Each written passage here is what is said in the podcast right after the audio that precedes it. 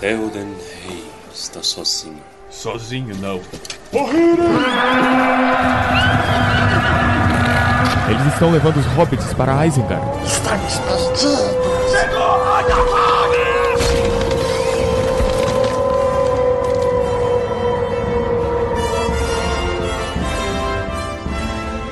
Almares, senhoritos e senhoritas, o meu nome é Pedro. O meu nome é homônimo. Porque esse é meu livro. Todo episódio agora vai ser isso. Eu demorei muito a entender, cara. Vocês vão ter que me engolir. Torres, ele tem sérios problemas em admitir que ele se chama Torres. É, exatamente. esse é o meu momento. Brilha, cara. Meu nome é só Baessa mesmo, não tem nenhum livro com meu nome. Sejam bem-vindos todos ao primeiro episódio sobre O Senhor dos Anéis, As Duas Torres. Estamos aqui todos muito felizes por vocês terem nos acompanhado até esse momento, por confiarem no nosso trabalho e continuarem conosco. E vamos então para mais uma jornada fenomenal! Yeah!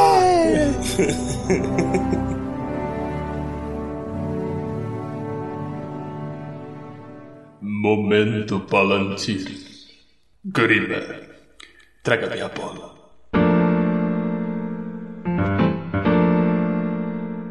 Sejam bem-vindos, amigos e amigas, à nossa leitura de comentários, e-mails, discussões, DMs e tudo mais. Dessa vez com uma discussão sobre os filmes. Nós perguntamos para vocês qual é o melhor ou pior momento da adaptação de A Sociedade do Anel. Dessa vez a gente não vai ter leitura de e-mails, né? Que o pessoal tá tímido, não nos mandou e-mails. E se você quiser pular o nosso momento Palantir, vá para 8 minutos e 52 segundos do podcast. Mas nós temos interação aqui no Instagram também. A galera conversou bastante com a gente. Tá, a gente fez a pergunta aqui e o pessoal mandou umas ideias. Por exemplo, a Sayuri, a nossa amiga lá do, do Clube Literário Tolkieniano, ela mandou pra gente que o que ela mais gosta é a cena do Aragorn fincando a espada na barriga do Uruk-hai. Vocês lembram disso? Lembro, lembro. Que ele enfia e aí o bicho vai puxando ele. O mais irônico é que ela mandou e não falou se esse é o momento que ela mais gosta ou mais odeia, na verdade, né? É,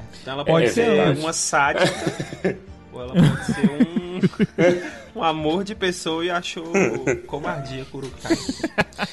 Eu vi uma galera falando que isso aí é resquício do passado do Peter Jackson com filmes de terror. A maneira como tinha que ter uma cabecinha rolando. Hum, faz todo Meu irmão, sentido. eu fui assistir um filme que agora eu esqueci o nome. Eu, eu vi uma cena, na verdade, que era uma galera fazendo crítica do Senhor dos Anéis e aí mostrando, né? Caralho, é muito bizarro. Tem um cara que ele liga um ventilador e sai cortando as pessoas. Eita! Sabe, um ventilador gigante, um triturador, aí ele insano, vai ele vai andando. E aí vai voando pedaço. Caralho, é- eu não lembro que filme que era, velho. Não vejam. Ou vejam. Um comentário que não entrou no cut, né, no nosso último episódio também, que eu esqueci de falar. Tem um erro de gravação que tem um Uruk-hai que mexe morto. Eita! Ah, mas pode ser, mas pode ser o nervo depois que, que morre, sobrou um. É muito bizarro. Ele vira a cabecinha pra cima, tentando ver, aí ele abaixa. É, Presta se atenção depois. É tipo assim, eu, se eu não me engano, é na hora que tem um wide shot, né? E aí o Aragorn tá sentado, ajoelhado sobre o Boromir. Chega o Legolas e o Gimli. E aí o cara tá olhando assim, sabe? Pensando, eita, e agora? A gente comentou nesse primeiro capítulo do Duas Torres sobre o tour da Terra-média que tem no começo do filme. Tem uma cena nesse, nesse tour que tem os três correndo, que tem tipo o Legolas e o Aragorn na frente, né? E o Gimli lá morto correndo atrás. Tem uma cena que cai alguma coisa do Gimli. o, o, o Gimli perde o sapato. É o sapato, né, velho? É muito engraçado isso. É. Eu- E deixaram, porque é perfeito. Tipo assim, o cara tá tão morto que ele até, foda-se, perdeu o sapato, mas tem que seguir os caras. É, pensa você, quantas vezes você já arrebentou chinelo no meio da, É. da rua, você tá andando e você filha da... É uma derrota tão grande se arrebentar correr do chinelo. Bom, seguindo com os comentários aqui, tem... Eu vou pular o comentário do Armando, o Armando fica de sacanagem e fala assim, o Boromir, só. Foda-se. Eu não sou obrigado. E aí tem o comentário da Hilda, que ela mandou aqui, ó. O pior momento é não ter o Tom Bombadil. Torres não me odeie. KKKKK. Olha, eu sinto muito, mas é, você deveria saber melhor e você agora tem que se retirar. Tom Bombadil será eternamente a discussão entre os fãs do Senhor dos Anéis, não tem como. Que saco, supera. Que o cara supera o quê, cara? Não- meu Deus, não. Botar um ventania na história, velho. Não, é. E logo após nós temos o João Marcelo com o nick incrível Macacos Voadores. Achava que o nome dele era Marcos, porque eu li rápido. Marcos Voadores. Ele perguntou se Minas Gerais é a Terra-média, então onde fica Mordor? Há discussões entre os historiadores, eu acho. Entre os geógrafos. É, não chegaram a um consenso porque há tensão entre os grupos. Não, o sindicato dos podres. Mas. Tem gente que fala que pode ser Arinos, pode ser até a Terra de Mordor, só que eu acho que é muito desolado. Unai. O Naí, inclusive, a gente fala, a gente fala muito de Unai aqui e pode ser um dos bastiões de defesa contra o coronavírus, porque o coronavírus não sobrevive a 56 graus. Sobrevive, cara. Se você espirrar, seu espirro já, Evapora. já evapora na hora. Porque o corona sobrevive no muco, né? Saliva. E se o muco evapora, foda-se. Então, antes de chegar em você, Ele já evaporou. Ó, mas a gente teve o prazer de gravar com o pessoal do Vale do Pontar, no Valecast deles, né? Nossa, nosso primeiro intercâmbio. E lá ó, a gente gravou com o Pedro, que já participou aqui, e com o Heriberto, que ele é de, de outro canal também. Games com café ou café com games? Acho que é Café com Games. O Heriberto cantor, que falou que seria onde, Baez? Ibituruna, em Governador Valadares. Rolou uns incêndios aí e tal, o pessoal já tá cogitando a volta do Sauron de algum jeito. O Sauron, se, se a gente fizer a comparação, né? O Sauron provavelmente é a Vale. A gente pode falar mal da Vale no programa? Ah, acho que pode. Acho que pode, todo mundo fala mal da Vale. Porque destruiu Minas Gerais. Verdade. Eu queria fazer um adendo, que tem três programas que eu tô querendo fazer o adendo e eu não pude fazer o adendo. Que eu falei errado, que eu sou idiota, até zoamos lá no Instagram, né? Porque alguns programas atrás, acho que foi no do Grande Rio, eu falei que o, o Anduin tinha 2 km. Mas eu sou uma anta, porque por algum motivo a gente tava gravando e eu esqueci que o, o americano é trouxa e troca ponto por vírgula pra definir milhar. Ah, Então eu li dois e era dois mil, dois mil quatrocentos não sei quantos quilômetros. O que faz muito mais sentido, né? Porra. Mas isso aí, fica aí a correção do internauta. O Anduin não é menor do que a distância entre minha casa e meu trabalho. Yay! Yay! More a um anduin de distância do seu trabalho. É o, é o ideal. É, a gente tem que fazer mais medidas com, com coisas. Por exemplo, Minas Gerais está virando medida pra desgraça, vocês ficaram sabendo? Tá, eu vi. Como assim? É porque aconteceu não sei o que, o cara. É, isso aí, esse desastre aí tem o tamanho de uma Minas Gerais e meia. Meu Deus. É, filha da. Cara falou assim: um iceberg do tamanho de BH acabou de derreter. no- Exatamente. Irmão, usa uma medida que alguém sabe, porque eu não sei o tamanho de BH. Só quem é de BH que fala, ô, caraca, você fala isso pra mim.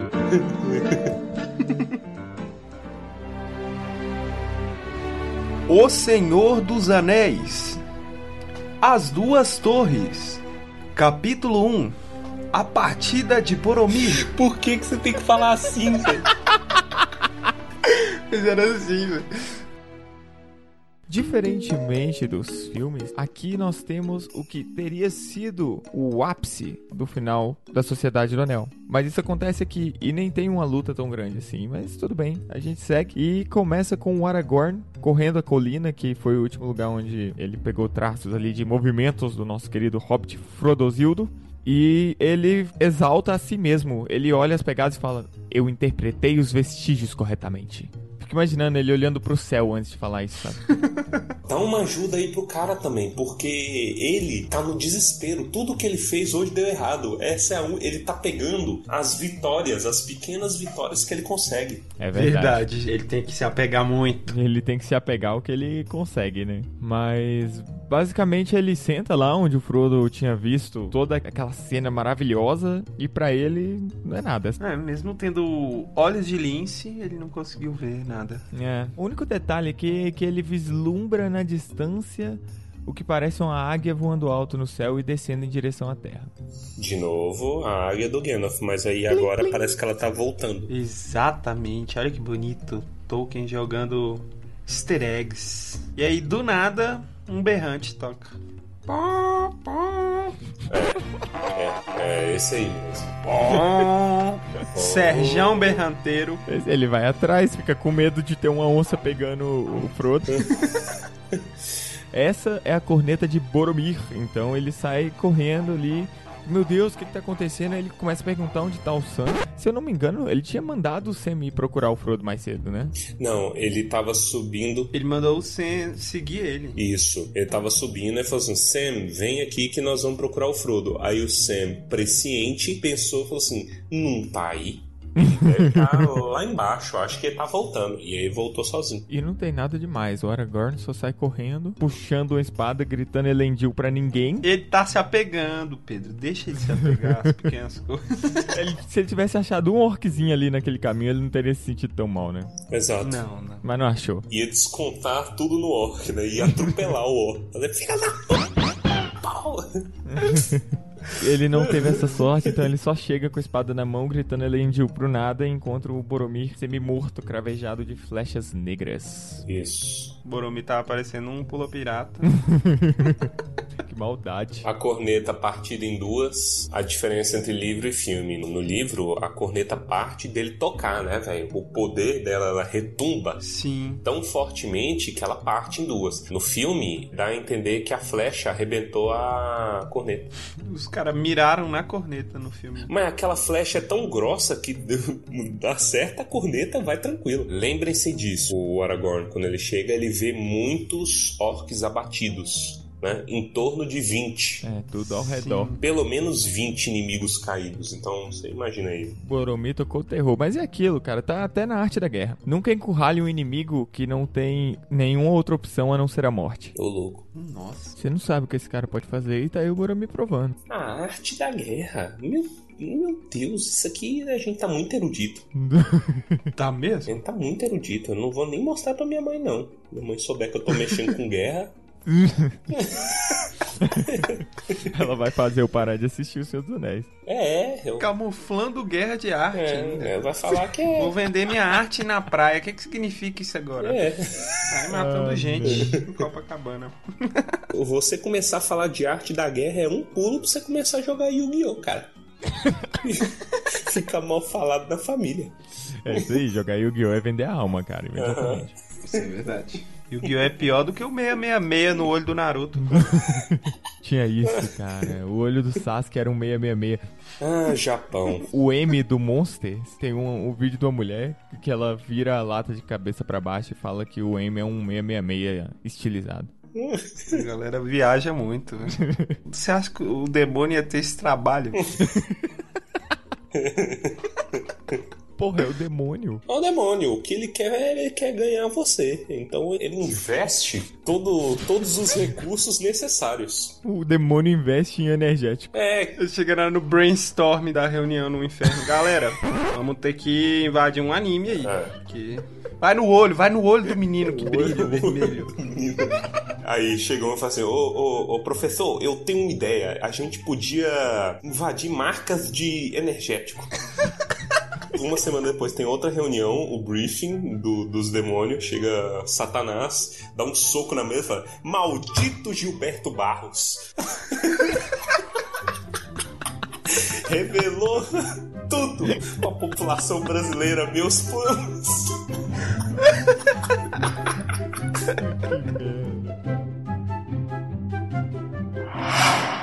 Que novas do norte, ó vento forte, me trazes nesta hora? Boromir, o ousado, Há tempos foi embora. O Aragorn ele chega e o Boromir usa as últimas forças que ele tem lá no fundo fala: Adeus, Aragorn. Vai pra Minas Tirith e salva meu povo. No que ele falou isso, ele ferrou o Aragorn ainda mais, porque agora ele tem um pedido feito pro morto. E esse trem é sagrado, tem que cumprir. E agora ele se sente mal. Tem uma coisa aí também, o Boromir confessa, né? Ele fala: Olha, tentei tirar o anel de Frodo. Sim, a primeira coisa que ele faz é confessar. Exatamente, olha pra você ver. E aí ele avisa: Ó, levaram os pequenos. Falhei, né? Ele tá cheio de cheio de remorso e tal. E aí o Aragorn, que né, já tava meio puto, meio nervoso com ele, ele cai em compaixão. É uma situação desesperadora, né, pô? O cara tá morrendo, o cara admitiu a merda que ele fez e fez o que ele pôde pra salvar os dois pequenos, os outros dois pequenos. Mas deu ruim. Agora você está morto. A queda do Boromir é, ela é literalmente aquela frase de cair, Beber, cair e levantar? não, cair lutando. Não É. era cair lutando. Tá, eu, eu entendi a ideia. Cair lutando, né? Cair que é- lutando. Mano, ele deve ter usado o Ultimate aí pra matar uma galerada. Não, é o Last Stand do Call of Duty, quem lembra? Nossa, é isso mesmo. Já, já passei, olha, eu já fiz o Pedro passar tanta raiva no Call of Duty. Esse era o pior poder do Call of Duty, cara. Você tava lá na trocação franca com a pessoa, a pessoa morre e não morre. Aí você fica, não, não é possível, cara. Mas assim, eu, na verdade todos nós, estamos com ódio do Boromir desde o do final do livro passado. Você termina o livro com ódio do Boromir. E aí? Fale por você, eu não sinto ódio de ninguém. Ah, claro que sente, um ódio passageiro. Porque o Boromir, ele termina o o livro na sacanagem, tentando roubar o anel. Termina sendo um puto. E aí começa o segundo livro com ele tendo valor, porque ele lutou. Ele tentou salvar o menino. Não conseguiu, mas tentou. E é o que importa. Essa é a mensagem. Morra tentando. Mas isso aí, até o Gandalf lembra disso mais tarde. Que ele fala, pô, foi muito bom ter mandado esses moleque na comitiva, porque no fim eles redimiram o Boromir. Tipo assim, ele, ele pensou, olha, eu fiz muita merda, eu acabei com a comitiva, então eu vou, eu, tenho que dar meu sangue aqui, cara, e vamos ficar até o final pra proteger esses meninos. Aí o, o Boromir, no final, ele é redimido por conta disso, por sacrifício. É, é bem tolkieniano, gosta, é bonito. O Aragorn, ele tenta mandar um consolo ali no final, né? Falando, olha, cara, você não falhou, quem falhou fui eu. Ele promete que Minas Tirith não sucumbirá. O que é fofo. Promessas que ele não consegue cumprir. Fica aí prometendo coisa aí. Tem nada na mão do Aragorn pra sair prometendo.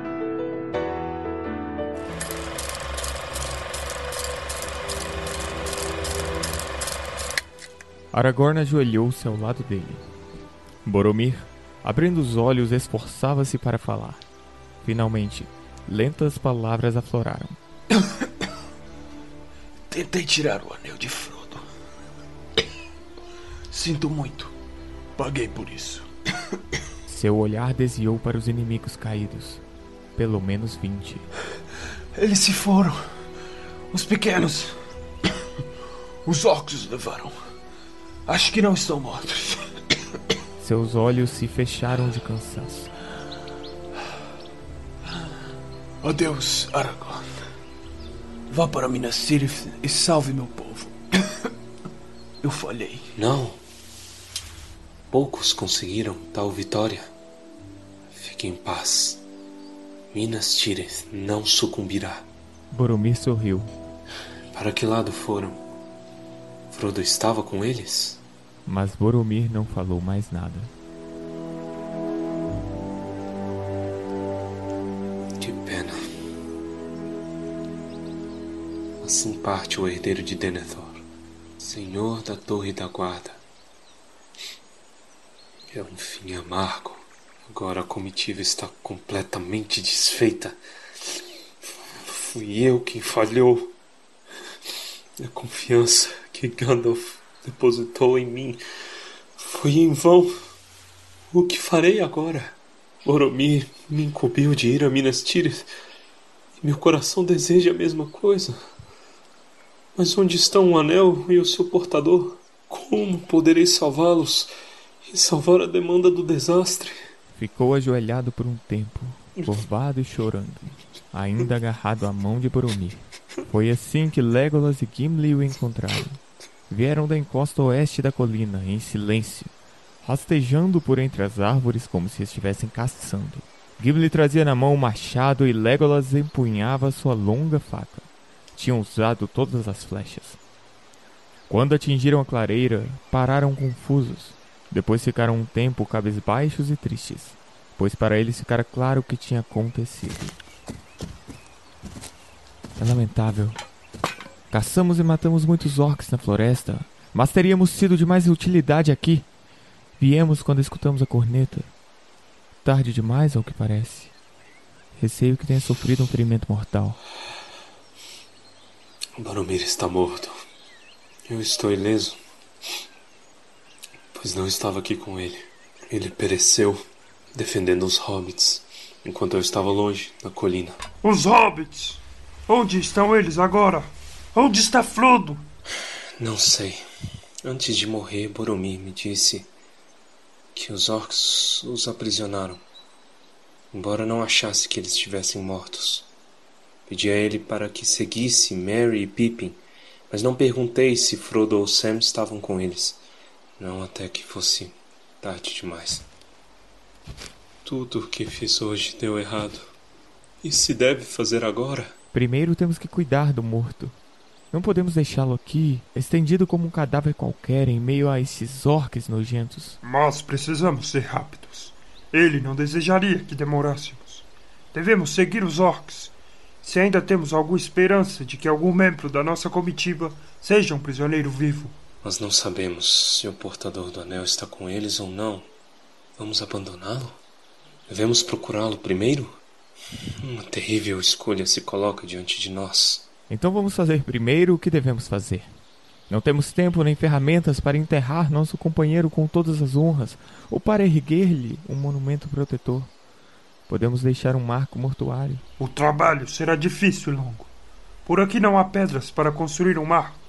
O lugar mais próximo onde podemos encontrá-las é a margem do rio. Então vamos deitá-lo num barco, com suas armas e com as armas de seus inimigos derrotados. Vamos enviá-lo à cachoeira de Haurus e oferecê-lo ao Anduin. O rio de Gondor cuidará para que, pelo menos, nenhuma criatura maligna desonre seus ossos.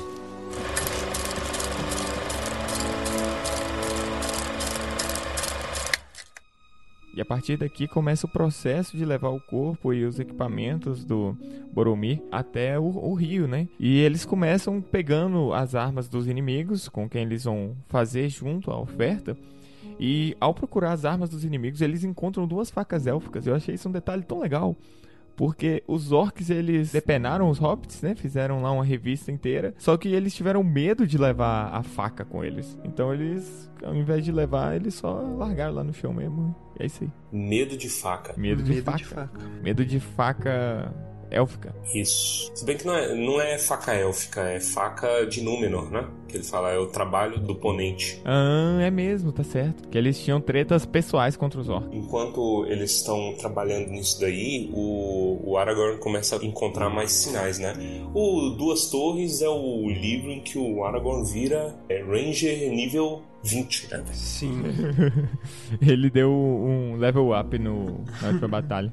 Você tá é louco. O tracking dele tá sinistro, velho. Que ele, ele vê marcas tal, e ele começa a decifrar um enigma que tem aí. Com bastante destreza, inclusive. E é importante ele saber isso, porque nesse momento eles estão no escuro. Pode ser que a missão já falhou. Uhum. E agora, eles vão seguir pra onde? Com que esperança? Tem uma coisa que acontece aí também, que é o, o mistério de ter orcs diferentes, né? E isso é a primeira vez. Eles veem que entre os mortos tem alguns com uma mão branca tatuada. né? Além da mão branca, um S, né? Em que o Gimli logo de cara faz o que todos nós faríamos, S de Sauron.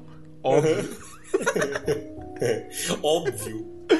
O nosso inimigo chama Sauron. Tem um S na galera, o que, que a gente vai pensar? A galera já começa a contrariar, fala assim, não, mas ele não usa o próprio nome. O Gimli ele acaba sendo a voz da razão, porque nesse momento eles começam a discutir qual que é a charada, como a gente resolve enigma. O, o Gimli chega, não, não, não, a gente não tem tempo de resolver enigma não. Vamos levar Baromir embora. Aí o Aragorn, não pode, mas a É. gente tem que saber pra onde, né? O Gimli, cara, talvez não tenha escolha certa. Olha a situação, já tá tudo ferrado. Aí nesse momento o Gimli faz ali um negócio, uma gambiarra pra poder carregar o Boromir e as coisas. É um esquife. E o Gimli e o Legolas vão para a margem do rio buscar o barco. Sabe o que eu acho muito interessante aqui? Um detalhe? Hum. O Legolas, na última descrição de batalha, a gente viu que ele ficou sem flechas. Uhum. E aqui o Tolkien descreve que ele procurou flechas entre os orcs mortos pra encher a aljava dele, pra ele seguir a aventura com flechas. Hum, Então ele escolheu flechas e ele está com flechas agora. Se você vê o Legolas usando flechas agora,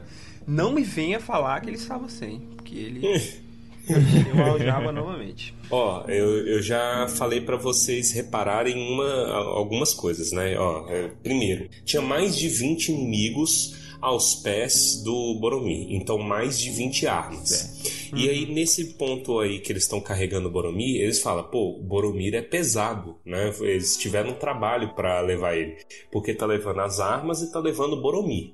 Então aí você já soma, o Boromir é um cara alto, eu, eu não lembro exatamente o tamanho, não sei se é da média de Gondor, que é 1,90, eu não lembro, 1,90, 1,80.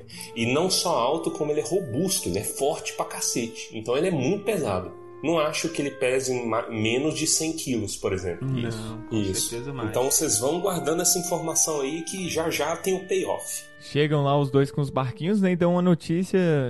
De, "Meu, tem um negócio estranho aqui, mano. Só tinha dois barcos lá. É. Só Isso. tinha dois barcos lá, sumiu as mochilas. Aí o Aragorn E aí, fala e que vai examinar o solo, né? Porque aí ele consegue ver as pegadas Isso. e ver o que rolou. Isso. Aí eles fazem um ritual do Boromir. Colocam o Boromir no barco e entregam ele para Haurus, para a catarata. Putz grila, né? É pesado, bonito. é bonito. Mas é bizarro porque ele tá intacto depois. Sim, sim. Virou santo. É coisa de Tolkien. O rolê deles falarem que, ah, ele sobreviveu. Ele não sobreviveu, né? O corpo dele se manteve e chegou até o mar. É realmente um negócio tipo, ah, o corpo dele foi oferecido ao Anduin. E, a, sei lá, mano, um rolê meio mágico fez com que ele não fosse destruído nas cataratas. Porque eles mandaram ele. A minha impressão é que eles mandaram ele pras cataratas pra acabar tudo É. ali, meu irmão. Ele ali- aquilo ali é um, um triturador de É, carne. Mas o barco élfico não afunda, então você pode pensar que não afunda nem na cachoeira. Será que ele, ele faz igual aqueles barcos do pica-pau? Vai seguindo reto, reto, reto, reto, reto e do nada. É, é- é o barril, é o barril das cataratas do Niágara. É, é isso daí. Do, do, do pica-pau. Só pode. Aí desce, aí tem um monte de elfinho. Ué! É, e ainda tem a descrição deles dobra, é, colocando o capuz e o manto na cabeça do Boromir, então pode ser amarelo. Isso. E aqui é o payoff do que eu tinha falado antes. Veja bem, você colocou um cara de 100 quilos dentro de um barco. Você tem todas as espadas e as armas dos orcs que caíram. É, espada longa, ela costuma pesar por volta de um quilo e meio, né? Um quilo, um quilo e meio, por aí, dependendo. Então, como elas são mais brutas, as dos orcs, vamos, vamos deixar um quilo, né? Então você tem 20 quilos de espada, né? Fora as coisas do Boromir, tudo, tudo, tudo que, que tava carregando. Ou seja, você tem um barco levando uns 100, e- 150 quilos, mais ou menos, É, no mínimo. E não virando em uma cachoeira. e não virando numa cachoeira. Então aí você pensa, porque é, um barco consegue levar isso daí, mas ele precisa de uma área grande, né? Vamos, vamos lá, aula de física com o professor Torre. Você tem que ter um- uma área grande que aí o empuxo, a força da água de baixo para cima, ela aumenta com a área, né? Então é assim que barcos conseguem, né, flutuar. Assim, barcos que às vezes muito peso, porque a massa, o peso que está puxando para baixo é compensada para cima. Mas precisa de uma área grande. Aqueles barquinhos, eu tenho em mente aqueles barcos do filme. Aqueles barquitos nunca que ia conseguir Uhum. carregar 150 quilos, entendeu?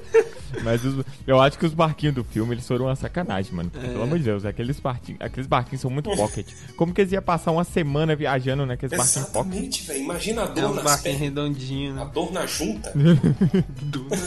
Tipo, viajar em ônibus pequeno quando você tem mais de 1,80, né? Eu, quando era mais novo, eu ficava muito tonto em viagem de ônibus, né? E aí e eu viajava muito, fazia muita viagem Unai Brasília e volta, porque eu consultava aqui, né, para minha rinite, consultava em Brasília. E aí, aí às vezes a gente voltava de noite e eu falava assim: foda-se, não tem ninguém no ônibus, vou deitar. Só que eu já era enorme, eu já tinha 1,70 com, com 13 anos, ma- mais ou menos. Aí, aí eu deitava e minhas pernas, el- elas tampavam a passagem do ônibus, sabe? Do corredor. Isso, pra galera ter uma noção, eu tenho 1,81 e sou o menor dos três. Então, vocês imaginam o Torres deitado no ônibus. Véi, que desconforto. Aí, e eu dormia, tava nem aí. Aí vira e mexe eu acordava com uma topada de, de noite. Alguém uma topada que era o cobrador passando. Falei assim, velho, mas o que, que esse corno tá passando aqui nesse horário da, da noite? O povo tá dormindo, velho. Todo mundo dormindo dentro do ônibus. aí, aí você imagina o espaço de duas poltronas, eu feito uma bola, um tatu bola, tendo que fi- ficar ali para atender às regras de convivência humana. Regra. Problemas de gente grande.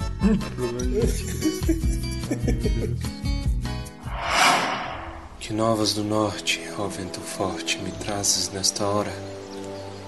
Oromiro, o ousado, há tempos foi embora. Mas é isso, esse barco de proporções duvidosas consegue ir embora. E reza a lenda de que este corpo chegou ao grande mar. E de alguma forma sobreviveu ao triturador de carne, que é uma cachoeira. E por fim, eles começam a decifrar o enigma. Até que Aragorn fala: É, eu acho que o Frodo foi mesmo sozinho. E olha aqui, ainda bem que o Sam foi com ele. Sim. Então está na hora de decidir. Eu vou com o Frodo ou eu compro uma goiaba?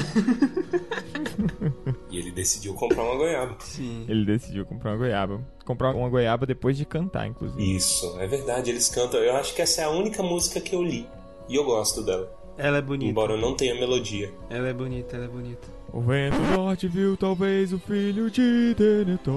Eu acho que é um pouco menos animado. Nossa, você, você acabou de cagar. Abora Você acabou de cagar tudo. Aboromi, vem cá, Boromi. Não, ele estragou tudo. Boromi, É, não! You're spoiling, you're spoiling everything. O Pedro cantou parecendo uma fantástica fábrica de chocolate. Um palumpa inteiro no. Caralho, velho. Eu prefiro um enterro ao som de Pablo Vittar do que essa música que o, que o Pedro cantou.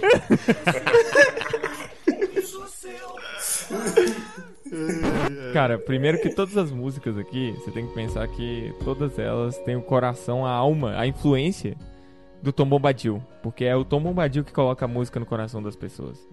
E seria assim que o Tom Bombadil cantaria. Que porra de Tom Bombadil, velho. Esses três malucos, nu- eles nunca encontraram o Tom Bombadil, velho. Não vem com essa, não. O Tom Bombadil é a Terra-média, Ah, cara. vai te tomar no. Mas é isso, o Gimli ele fica revoltado porque deixaram o vento leste pra ele, ele não vai falar de coisa ruim. E vida que segue. Eles vão lá agora fazer o trabalho de Batman e investigar a cena É do bem crime. Batman mesmo. Hello, sir. Have you retrieved the cure from Mr. Freeze? E no final eles tomam a decisão. Falam assim, olha... O, o Frodo, o destino do Frodo já não tá nas nossas mãos. Eu teria ido com ele, mas ele já deve estar bem longe. E por outro lado, a gente tem os dois meninos que foram capturados e eles provavelmente vão morrer uma morte horrível. Vamos ajudar eles então. E aí eles decidem ajudá-los. Cara, e a decisão deles é bem simples, ó. Esconder o, o, o barco que sobrou, pega o mais leve que vocês puderem. Seguir eles vai ser fácil, porque eles pisam parecendo um monte de elefante. E vida que segue, vamos seguir eles. Isso. Eu acho muito boa uma descrição que depois que eles setam qual vai ser a missão, né? Os três vão sair correndo pela Terra-média. O que no, no filme é muito bonita a cena. Descreve um pulo do Aragorn como uma corça. Isso. Aí ele pula e sai correndo. Olha que belíssimo. Deve ser aquele pulo da área, sabe aquele pulo da área? É, deve ser. 10 jardas. Tão É, cheio. no filme é uma das cenas mais lindas, né? É aí que começa o, o, o filme já abre com sessão turismo Terra-média.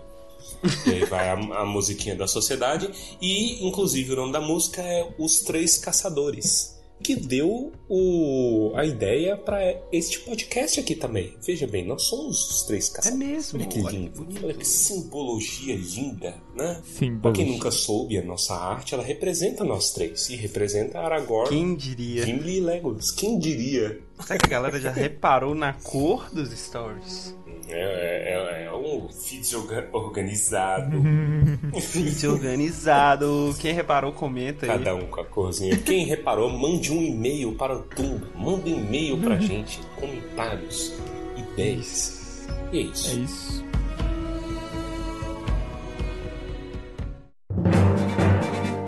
Encerramos aqui então o primeiro Tumba do Balim sobre O Senhor dos Anéis, As Duas Torres. Esperamos que vocês tenham gostado, esperamos que continuem conosco. Lembrando que, se vocês quiserem que a Palantir seja mantida a nossa leitura de e-mails, vocês precisam participar. Então envie lá seus e-mails, sugestões, comentários para tumbadobalinha.gmail.com ou manda DM pra gente no Instagram, que inclusive é um meio de comunicação em que as pessoas mais interagem conosco. Ou manda qualquer pombo correio, ou sei lá, manda sinal de fumaça e avisa pra gente onde tá o sinal de fumaça via e-mail. A gente consegue interpretar. Mas não deixe de seguir a gente nas redes sociais, não deixe de interagir conosco, nós adoramos a interação de vocês e continuem conosco. Vamos agora então para os comentários cretinos extremamente sucintos do episódio de hoje. Começando com. Baissa. Boromir é o clássico caso de, de gente que morre e, e vira bonzinho. Vira famoso do nada. Porque Boromir, antes de morrer, tava aí tentando tirar o anel do dedo do Frodo. Depois que morreu, ganhou até música. Ganhou até música. Todo mundo vira fã. Sempre fui fã. Sempre Se fã. você é fã do Boromir mesmo, cite três músicas do Boromir. Isso, cita três músicas. Inclusive, já emendando o meu comentário, viste Boromir o alto andando no luar? Por amplas águas, sete rios escuros vi descer por terras ermas, foi-se embora até Você desaparecer. já pedi- pensou em pedir emprego pra Xuxa? que saco, velho. E vamos agora então com o Torresmo. Eu queria parar pra refletir um pouco na trabalheira fudida que não deve ser pro Saruman ficar o dia inteiro é, enfiando a mão na tinta branca e, e passando no escudo. Dando tapinha e escudo, né? O dia- é, dando tapa no escudo o dia inteiro, velho. Você imagina? Em algum momento tem que terceirizar esse processo, cara. Não Velho, dá. a guerra de, do abismo de Helm tem 10 mil orcs. 10 mil tapa. Tapa em escudo. Então, agora a gente aprende que o Saruman ele foi o precursor das escolas de samba, velho. É mesmo.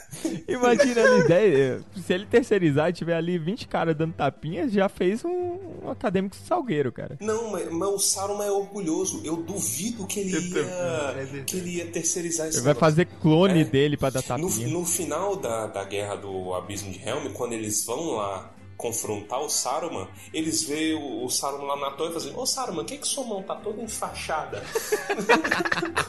Tapa hein? Imagina, ele. ele. Às vezes ele pode ter dado tapa já com a galera com o elmo, entendeu? Que é pra dar uma, uma batizada no cara pra sair. Ó, chega de manhã, tá fazendo a fila, vai. Vai lá, faz uma fila aqui, vai passando, vai. You go, girl. You go, girl. You go. Vão indo.